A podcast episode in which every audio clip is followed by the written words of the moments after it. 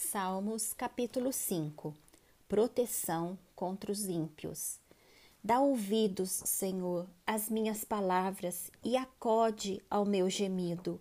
Escuta, Rei meu e Deus meu, em minha voz que clama, pois a ti é que imploro.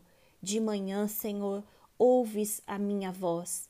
De manhã te apresento a minha oração e fico esperando pois tu não és Deus que se agrade com a iniquidade, e contigo não subiste o mal. Os arrogantes não permanecerão à tua vista. Aborreces a todos os que praticam a iniquidade. Tu destróis os que proferem mentira. O Senhor abomina ao sanguinário e ao fraudulento. Porém eu, pela riqueza da tua misericórdia, entrarei na tua casa e me prostrarei diante do teu santo templo, no teu temor.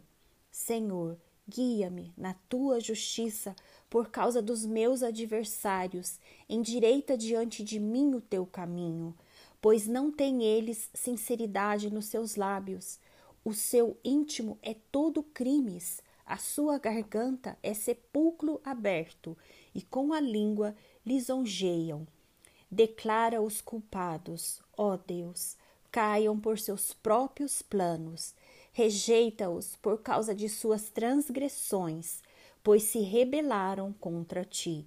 Mas regozijem-se todos os que confiam em ti, folguem de júbilo para sempre, porque tu os defendes e em ti se gloriam os que amam o teu nome.